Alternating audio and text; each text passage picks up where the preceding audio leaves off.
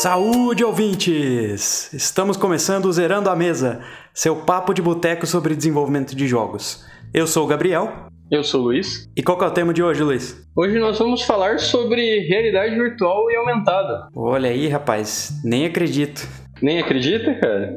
Porque ela é virtual? Não, só acredito vendo, cara. Tá tomando o que hoje? Cara, como a gente vai falar de realidade virtual, eu tô tomando uma Baden-Baden, cara. Es explica pros ouvintes essa história. Por que a Baden-Baden e realidade virtual tem a ver uma com a outra aí? Também interessante, recentemente, eles fizeram uma ação de marketing que você tem uma degustação guiada em realidade virtual das cervejas deles, das principais cervejas de linha. É bem interessante, a gente vai pedir pro, pro editor colocar o sonzinho no fundo aí para vocês ouvirem um pouco, mas a, a ele vai. É, é um mundo de realidade virtual que ele vai te guiando pelos sabores que você vai sentir a cada gole. É isso aí, realidade virtual também na cerveja. É hora de orbitar pelas sensações da Witbier. O cítrico da casca de laranja é o grande astro no aroma. Rodeado pelas notas condimentadas da semente de coentro. Dê o primeiro gole. Na boca, você sente a leveza vinda do trigo um cítrico suave invade seu paladar, cruzando com a picância da semente de coentro. Bem legal, bem legal. Degustação guiada, então, com realidade, realidade virtual. Você chegou a testar essa, não? Da Baden?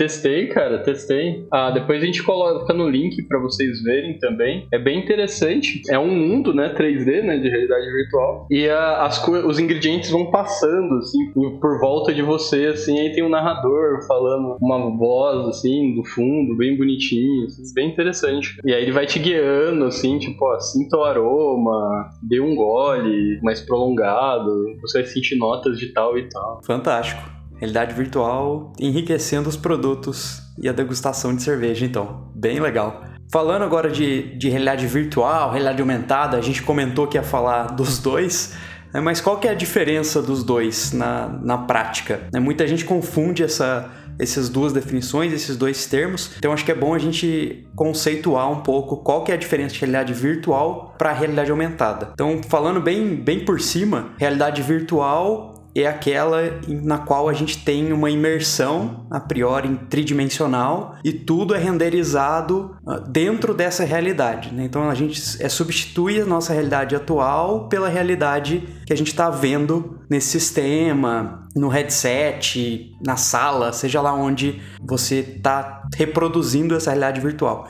Tipicamente é com aqueles aparelhos, com aqueles óculos que você, uh, você tem de imersão. Né? Talvez um dia a gente chegue a ter de fato uma imersão de, de corpo todo, mas seria essa realidade virtual. E realidade aumentada, a ideia é combinar real com virtual. Então, eu acho que o maior exemplo, e já adiantando em termos de jogo, seria a questão do Pokémon Go, certo, Luiz? Aumentada é um grande exemplo que, que ficou bem difundido, né? Todo mundo chegou a ter, ter acesso a, a ela por ele, né? Sim, é, a gente não, não pode falar de realidade aumentada sem falar de Pokémon Go, porque foi uma febre, teve milhões e milhões de usuários muito rapidamente e é uma excelente aplicação, um excelente exemplo do que é uma realidade aumentada. Então é basicamente um, uma interação virtual que você faz, mas que tem elementos do seu ambiente real também. Então você está na sua sala enxergando uh, um Pokémon na sua sala, quer dizer, isso é uma realidade aumentada como o próprio nome já diz, né? Você tá ali você tem a, a, a, realidade e você tem algo virtual aumentando aquela realidade, né? Tipo, tendo, dando outros elementos para aquela realidade, né? No caso do, do Pokémon, você vai conseguir ver o, o, Pokémon andando do seu lado ali. Também tem o, os exemplos que, que ficaram famosos agora na quarentena, né? Que é a galera brincando com o aplicativo de realidade virtual do Google, né? Quando você procura alguns animais lá, o próprio Google já consegue gerar e colocar ali na tela. Realidade aumentada tá, na verdade as duas estão tá, tendo muita aplicação na área educacional. Então, para ilustrar conceitos, mostrar, por exemplo, a estrutura do corpo humano e assim por diante, são tecnologias que permitem que você eduque as pessoas de uma forma mais interativa. Né? Então, são muito bem utilizadas uh, em aspectos educacionais e a Google está em cima disso é, muitas vezes. Né? Então, tem o Google é, Expeditions, que não deixa de ser também um certo um certo tipo de realidade virtual, né? Que você interage uh, com ruas e, e monumentos e artefatos históricos reais, só que como se estivesse acessando através do Google Maps. Então tem essa, eh, essa interação virtual também. Com certeza esse exemplo que você deu dos animais é um que se popularizou bastante agora na pandemia, tanto no aspecto educacional quanto no aspecto lúdico mesmo, né? porque é bem legal você ver um animal totalmente estranho na sua sala uh, sendo renderizado ali com realidade aumentada. Isso virou febre nas redes sociais, né? As fotos com os animais virtuais ali. e, e, realmente, você lembrou isso daí bem interessante, a questão dos museus, né? Isso também ficou bastante evidente na quarentena, né? Porque aí os museus ficaram fechados, né? Então uma forma de você conseguir acessar e até você sair de casa um pouco e viver outras realidades é usando a visita virtual dos museus. Né? Você comentou da, da ferramenta do Google, né? é uma das ferramentas que eram possível fazer isso. Tem outros museus que usam outras, mas basicamente é isso. Bom, a gente deu um exemplo também de, de jogo, Pokémon GO, a gente deu um exemplo de museu de expedições de realidade aumentada, falamos de realidade virtual e cerveja, e realidade aumentada e cerveja? Vamos, vamos completar o tema. Tem algum exemplo, Luiz? Pô, tem, a, tem, a, tem os rótulos da Leuven, né? A Leuven, infelizmente, eu não tô bebendo também hoje aqui, mas seria uma boa, porque eu tomei umas cervejas bem interessantes. É, eles têm um rótulo da Leuven com a realidade aumentada bem, bem legal, que quando você aponta o celular para o rótulo, os elementos do rótulo saem e começam a circular a garrafa e fazer algumas ações. Porque, tipo, toda a, o design da marca, assim, é, as ilustrações são baseadas em guerreiros, em dragões, e aí o dragão, o dragão sai do rótulo e começa a circular a garrafa. É uma, uma experiência bem interessante. É uma baita de uma experiência mesmo. Principalmente se já tiver bêbado, né? Talvez você leve um susto aí.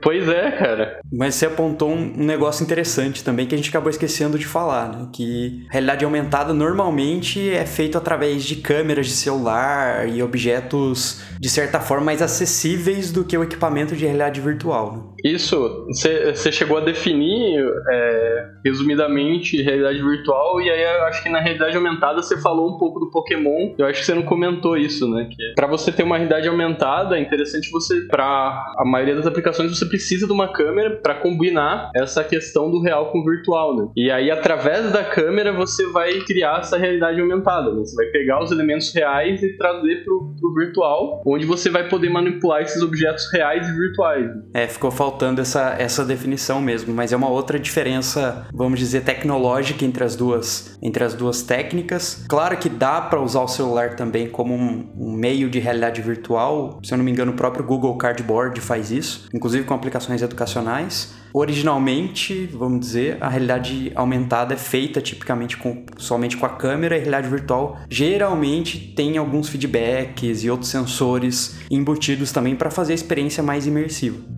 Isso, a, a, é, a ideia do, do, do realidade virtual, você tá ali imerso naquela realidade virtual e você vai ter essa troca de, de comandos por diversos sensores, né? Dependendo por causa com qual dispositivo você está usando, né? Mais complexo ele seria, ele teria mais é, sensores, né? Dentro do seu corpo, né? Por todo o seu corpo, que vai tanto te dar feedback do que está acontecendo na, na realidade virtual, quanto você vai conseguir interagir com ela. E é claro que para isso funcionar, né, quanto mais a capacidade de processamento gráfico for melhor, melhor vai ser sua experiência ali. Mas é, é algo que não, não é tão novo.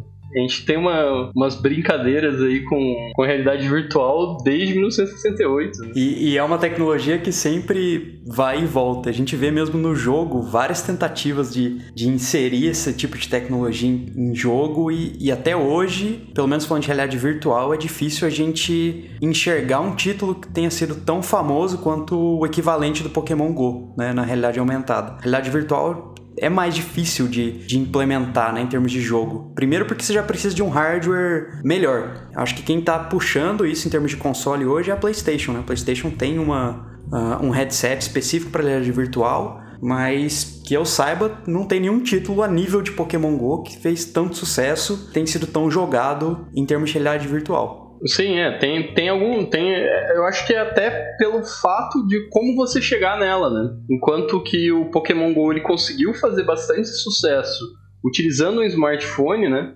Que é algo mais acessível para grande parte do, dos jogadores, né? Que hoje a gente tem uma massa de gamers que, que jogam pelo, pelo celular. Hoje, a, os aplicativos dos jogos de realidade virtual eles precisam de um dispositivo específico e que não é tão barato. Apesar de a gente ter um cardboard que dá para a gente fazer algumas aplicações e até usar umas, algumas aplicações, não é a mesma coisa do que você ter um, um, um dispositivo de próprio de realidade virtual que vai te dar uma imersão, né, uma bem maior, né? Vai te dar abrir seu leque de opções ali para você poder jogar. Inclusive o sensor manual, né? Que a gente não teria num, num óculos, num cardboard, né? Sim, normalmente um bom, um bom sistema de realidade virtual também tem comandos com a mão, né? Fisicamente. Isso também é, é interessante. Uh, mas a gente tem até alguns exemplos brasileiros né, de jogos que, que existem em realidade virtual e alguns, inclusive, que fizeram bastante sucesso. Né? Acho que o, o que vem à cabeça, óbvio que não é exatamente realidade virtual, mas tem a ver, que é o Pixel Rift, né? Da árvore.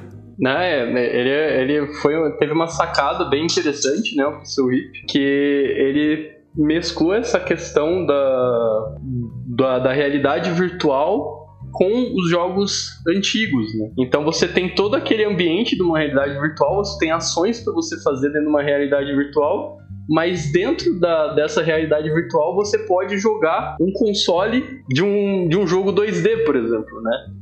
Voltando, pegando essa uma pegada meio retrô, né? Tipo, então você tem uma tecnologia de ponta, né? Uma tecnologia emergente utilizada em conjunto com algo já tradicional na indústria. Então, tipo, você consegue ter uma experiência ao mesmo tempo nova como saudosista. É, e essa foi uma sacada genial da, da game designer de juntar essas duas coisas e, e criar esse saudosismo digital usando tecnologias recentes, né? Foi fantástico. Pois é, né? Então, até com isso, a, a gente consegue até encurtar né, de certa forma, e trazer a deixar essa não, ser tão rompante na entrada dessa nova tecnologia. Então você tem os elementos da nova tecnologia para te dar uma experiência diferente ali, mas você tem aquilo que você estava acostumado também para te guiar ali no meio, né? Então eu acho que é, foi uma sacada muito boa e bem, bem legal. É, realmente eu não tinha pensado por esse lado, de ser como, como se fosse uma âncora de usabilidade, né? Então se a pessoa não está acostumada com realidade virtual,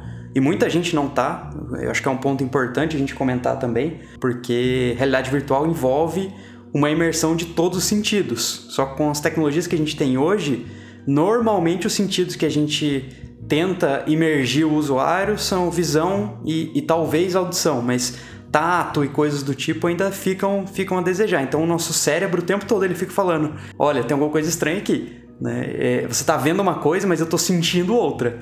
Então, existe essa estranheza em realidade virtual. Então, vamos fazer um ponto âncora, né? Usar jogos retrô que o usuário jogue dentro da realidade virtual, como se fosse um, um Game Boy Color ali jogando, alguma coisa do tipo, para ter essa, esse ponto de conforto do usuário, né?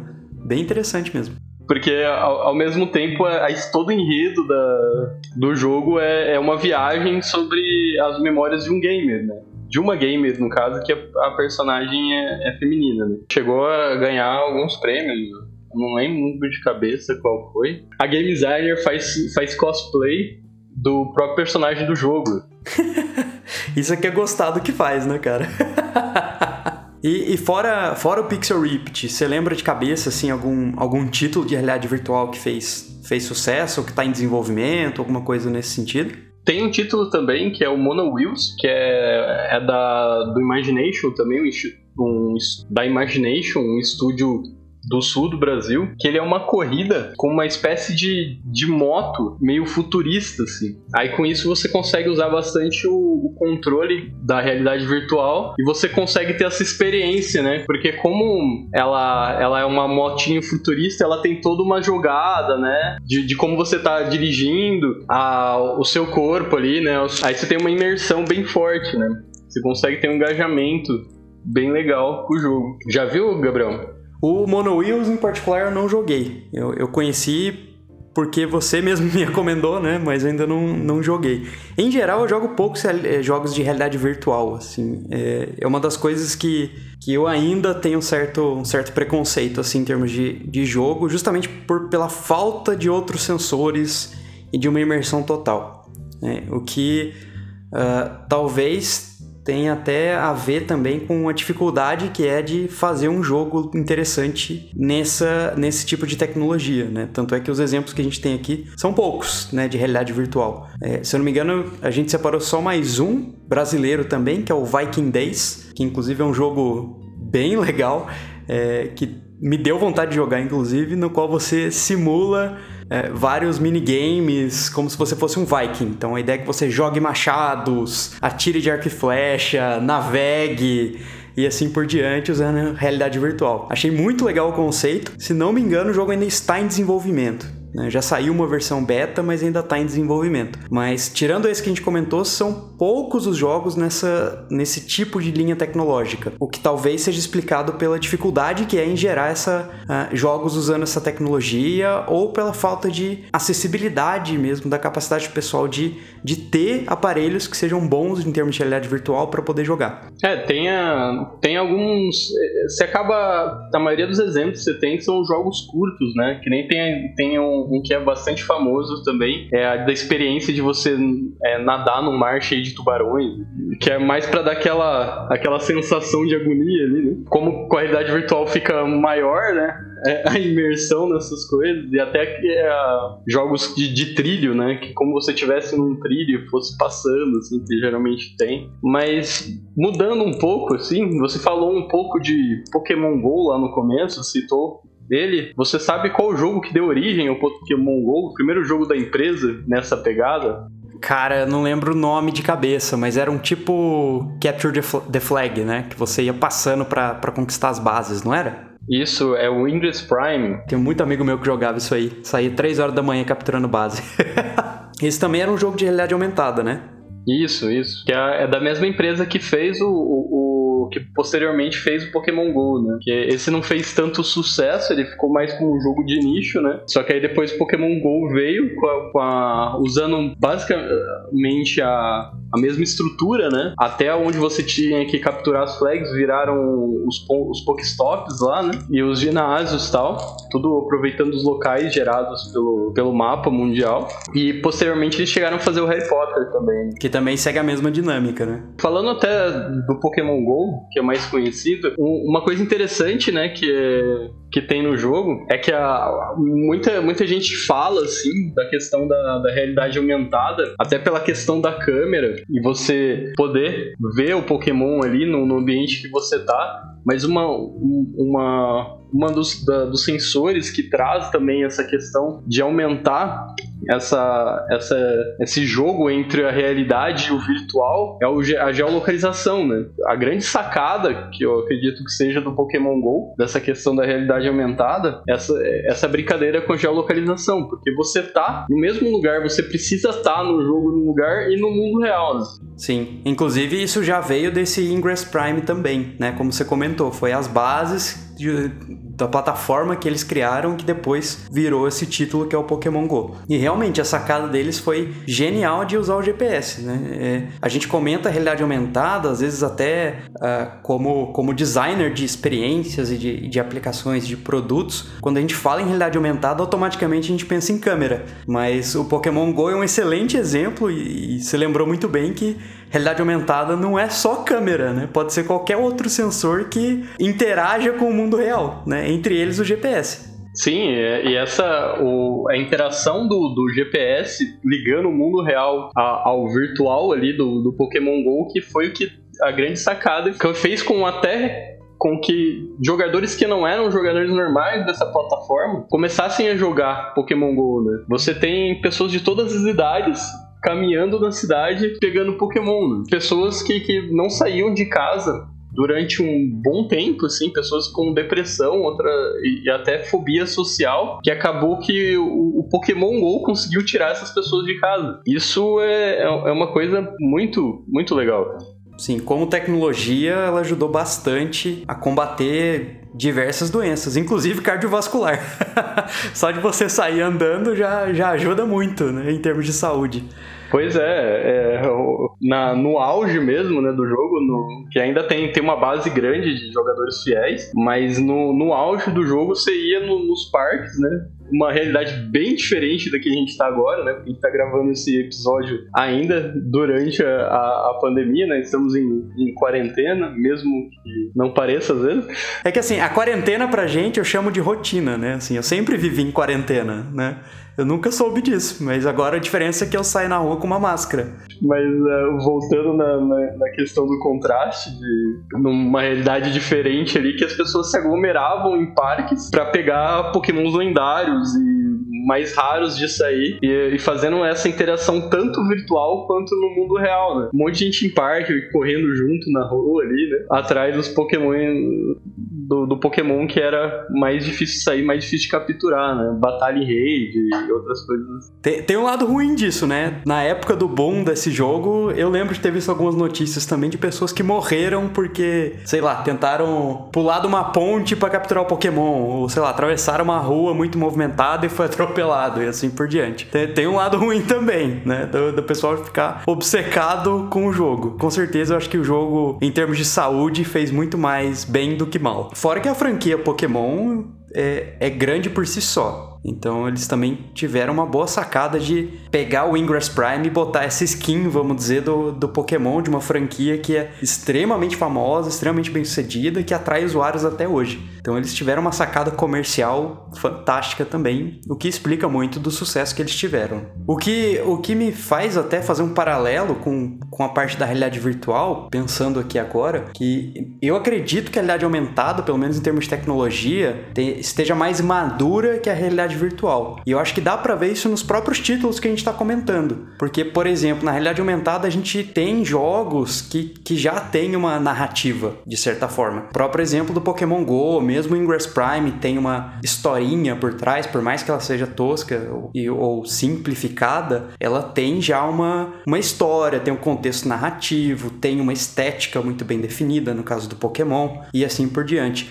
O que na realidade virtual, como você já tinha, como você já tinha até comentado, Luiz, assim, é, dá a impressão que são um conjunto de minigames ainda, né? Falta aquele tema que unifica, aquele tema que tem um contexto narrativo. É o único que me vem à cabeça mesmo é o Pixel Ripped que tem essa, essa ideia, né? Mas o resto tudo me dá uma impressão de ser uma experiência isolada, né? Um, é, no fundo é um minigame que eles colocam uma historinha ali por detrás para ter um, um potencial de venda maior, mas não tem ainda uma, uma narrativa, né? Aliás, um jogo que ficaria fantástico em realidade virtual é, é aquele jogo, acho que é Firewatch, que você é um, é um ranger, né? Que você é um patrulheiro de uma floresta nos Estados Unidos acho que na década de 60, 70. Acho que a gente vai comentar em outros episódios sobre esse jogo. Mas daria uma excelente história para botar em realidade virtual. Porque a, os próprios controles do jogo é daqueles first person, né? Que você só vê a sua mão. e é uma história bem narrativa. Seria fantástico de ter uma adaptação de realidade virtual. Se é que já não tem. Mas, mas realmente, assim, eu acho que existe uma dificuldade extra de, de usar a realidade virtual para fazer qualquer tecnologia, qualquer experiência que a gente esteja falando. E por isso mesmo é mais difícil de achar títulos que tenham aí um impacto tão grande quanto realidade aumentada. E, e só voltando na, na realidade aumentada, né, só para reforçar aquela ideia de que realidade aumentada é muito mais do que câmera, um outro jogo que muita gente se esquece, e não é que se esquece, é que talvez não tenha tanta repercussão aqui no Brasil, que é o Zombies Run, né? Que era um, um jogo, uh, como é que eu posso falar? Auditivo. é um jogo que você basicamente só, só ouvia e, e era um, um, jogo de exercício criado, né? Inclusive com financiamento do Kickstarter, acho que foi em 2012, e que você basicamente era um sobrevivente que tinha que correr de zumbis. Então na prática você literalmente corria e, e o jogo ditava o pace de como a história acontecia a partir das suas corridas, né? Ou mesmo você se adaptava a partir do pace do jogo, você tinha que adaptar a sua corrida. Então, é, é um jogo bem simples, mas com uma interação que também é, foge do contexto da câmera e, e, ainda se encaixa no contexto de realidade aumentada. E ainda assim é um jogo de 2012, quer dizer, é uma coisa razoavelmente antiga já. E, mas você estava falando de, de roteiro, de narrativa, assim, de contar uma história. Tem, um, tem umas experiências interessantes com a realidade virtual voltado para isso. Quicando de novo, né? Saindo da realidade aumentada, vindo para a realidade virtual, que é e com uso de crianças isso, né? Como você resolver um trauma utilizando uma imersão em uma nova realidade. Que teve um aplicativo que fez bastante sucesso de vacina em realidade virtual. E tem toda uma narrativa bonitinha, falando que o, a criança tá ali porque ela tem que auxiliar o personagem daquela realidade a, a resolver os problemas, né? E, o, e, e, aí tem um time que é sincronizado com quem tá aplicando a, a vacina de seringa ali, né? Com agulha. E enquanto a criança tá ali naquela experiência de realidade virtual, ela é sincronizada na hora que vai passar o algodão ali para sanitizar, né, desinfetar ali a, o local da aplicação e também sincronizada a, a parte da aplicação literal da seringa, né, da agulha da picada. E, e, e, a experiência que, que se teve com isso foi muito boa. Né? As crianças gostaram de tomar vacina, né? Que ninguém gosta. é, a sacada deles foi muito boa mesmo, dessa, dessa parte narrativa com realidade virtual. E, e, se eu não me engano, eles fizeram um paralelo que foi bem legal, né? Que essa parte que você comentou do algodão, eu acho que na história da, da realidade virtual era alguma coisa que você tinha um cristal de gelo. Então ele associava o, o, a passagem do algodão com gelo na sua pele. E aí a pessoa meio que absorvia isso como parte da história, né? E a mesma coisa com a seringa. Quando, quando uh, o profissional de saúde aplicava a seringa, eu acho que eles associavam isso a algum cristal de fogo, alguma coisa assim. Então eles associaram ao fogo a parte da vacina em si e encaixou perfeitamente na narrativa e no mundo real. Aliás, é, nem sei se dá para dizer que é uma realidade virtual só, né? Porque também tem a, o sincronismo com a realidade uh, de fato, né? Com a vida real. Quer dizer, não é só uma realidade virtual aí, né? tem, tem o sincronismo também. É que é, é quase que o, uma, uma jornada guiada, né? Que você tem um. que o, a, a questão do feedback sensorial ali é intermediário por uma pessoa que não é tecnologia.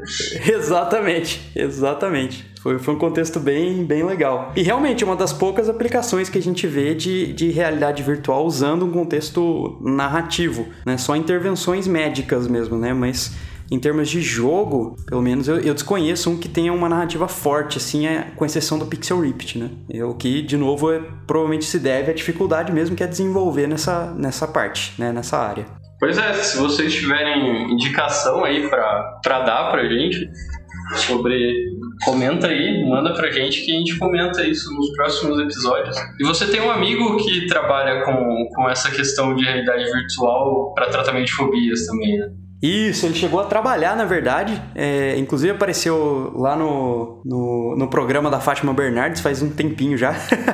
Mas ele usava também a, a realidade virtual como uma intervenção clínica para contar também meio que uma narrativa, só que para pessoas, por exemplo, que tinha medo de altura. Né? Então ele, ele usava aquele moto do Face Your Fears. Né? Então, se você tem medo de altura, você vai pular de um prédio de, sei lá, 200 andares. Né?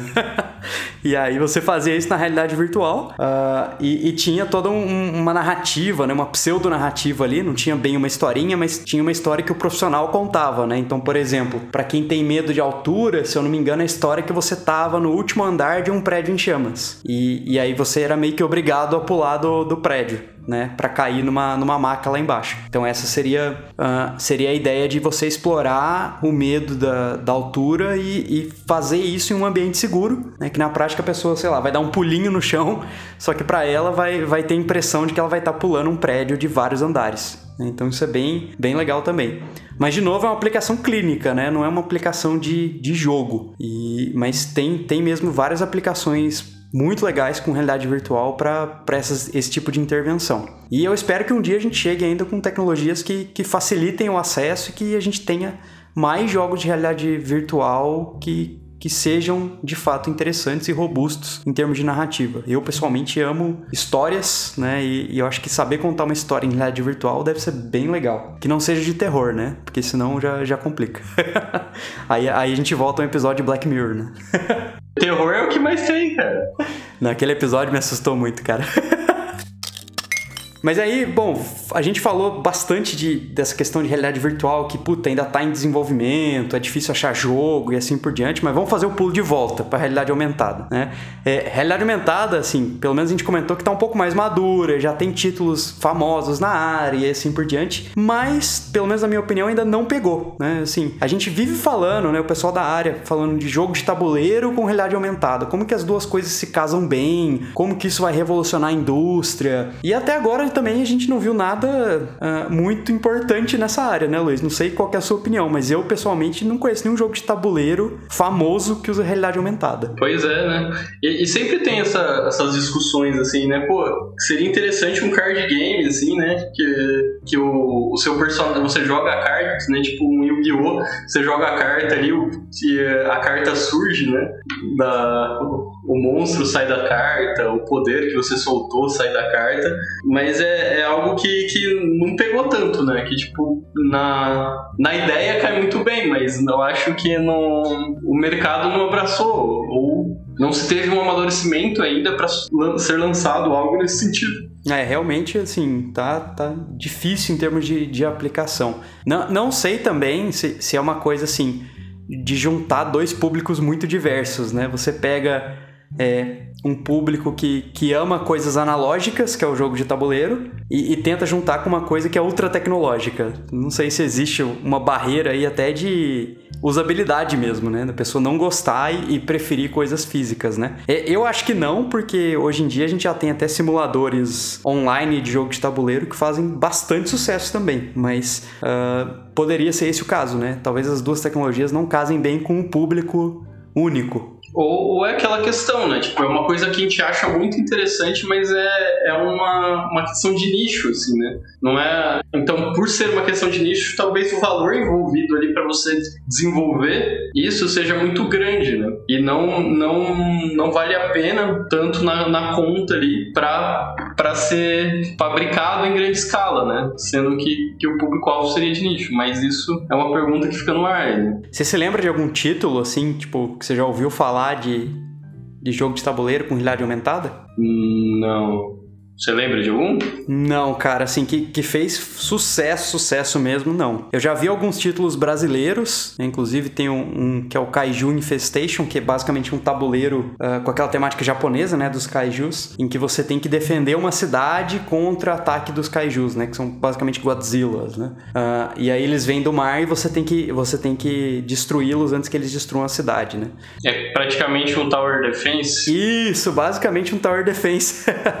E na época acho que chegou a fazer um certo sucesso, principalmente por usar uma tecnologia de realidade aumentada, mas também não foi nenhum Pokémon Go, vamos dizer assim, né? Não teve nenhum, nenhum título, pelo menos que eu conheço até hoje, que que conseguiu juntar de forma bem sucedida uh, a parte analógica com essa parte tecnológica da realidade aumentada. E, e, eu acho que tem também um pouco a ver com, com o valor que você entrega, né? É, eu, eu, por exemplo, jogo muito RPG, né? O Luiz também passou, passou a curtir, né, Luiz?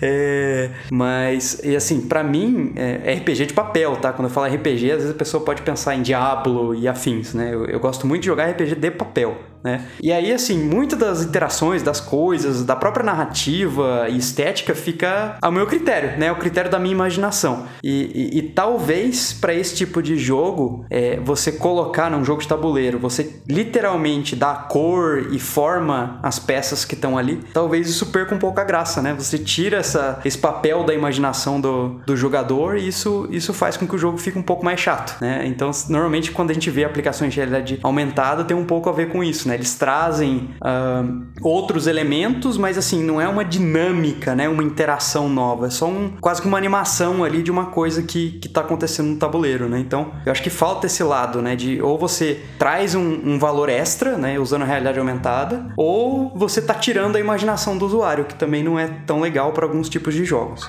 É, então, isso, na, na verdade, eu acho que tem um pouco dos dois, né? A gente tem realidade virtual, realidade aumentada, isso não é um tema novo, né? É uma tecnologia emergente que está emergindo já faz algumas décadas, assim. E a gente não sabe até quando ela vai ser emergente ainda. Fala, ó, sempre tem aquela, ah não, 2020 vai ser o ano da realidade virtual. 2025 vai ser o ano da realidade aumentada. Uma hora chega. Mas até pegando pra, por essa questão da imaginação e tudo, eu acho que tem um, um pouco da, da questão do, do custo da tecnologia envolvida ali também. Né? Porque imagina que interessante, assim, você tá. tá você, você citou a questão do, do RPG ali, né? Ah, você pegar um DD da vida ali e você, com realidade virtual ou até alguma coisa aumentada, você, por exemplo, criar a, você é um mago, você cria magia saindo da sua mão. Assim, e as pessoas veem a magia saindo da sua mão. Seria uma coisa bem interessante, né? Imagina, tipo, você fazer o, o movimento ali do que seria gerar uma magia. Isso é legal. mas se eu for um ladino, cara, e aí? É, aí já é outra, outra questão, mas também dá pra ser, né? Dá pra você ter, tipo, a arma, né? Pra, pros personagens que usam a arma, você tem um, elemento que você segura na mão e aquilo cria a arma que você estaria segurando. Ou, ou ao mesmo tempo te caracterize, né? Tipo é que depende da linha do latino que você seria. Se você fosse um assassino, você teria tipo a sua, a sua arma de assassino surgindo ali, né? Você poderia ter uma. Se você fosse mais naquela, na, na linha stealth ali, você teria ah, alguma coisa que faria você sumir, né? Do, do ambiente e tal. Então dá, dá, dá pra pensar em, em coisas, né? Eu usei o mago porque é o mais fácil de, de criar agora, mas você viu que o ladino também saiu. Imagina que legal. E a gente consegue fazer isso, né? Tipo, dependendo do marcador que você tiver, você faz meio que você desaparecer. Imagina você, você tendo a, a, a, realidade disso crescendo, você, tipo, pega seu amigo franzino e ele vira um bárbaro fortão, assim você olhando para ele.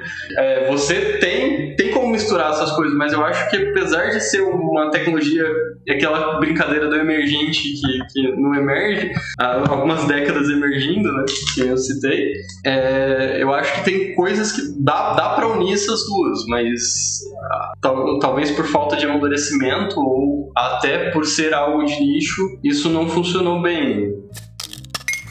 E como é que tá a cerveja aí, Luiz? Então, cara, acabou a cerveja aqui. Bom, já que a cerveja tá acabando, a gente vai ficando por aqui também. Infelizmente, ouvinte, a gente não tem resposta para nenhuma dessas tecnologias. A gente espera que com o tempo elas, elas voltem a, a entrar na moda de novo, né? Como o Luiz falou, elas estão aí chegando faz muito tempo.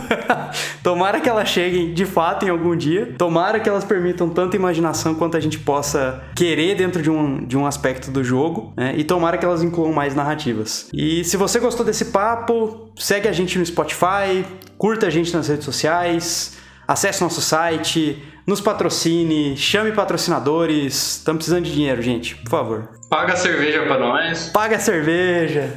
Faça tudo o que você puder, por gentileza.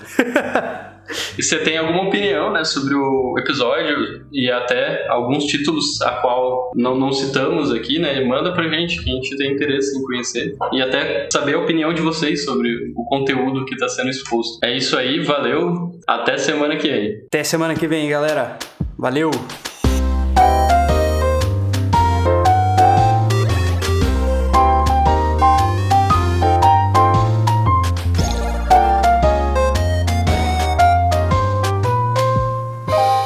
Esse episódio foi financiado pelo Governo do Estado de São Paulo e Secretaria de Cultura do Estado de São Paulo, através do edital PROAC número 30/2019, projeto Think Tank.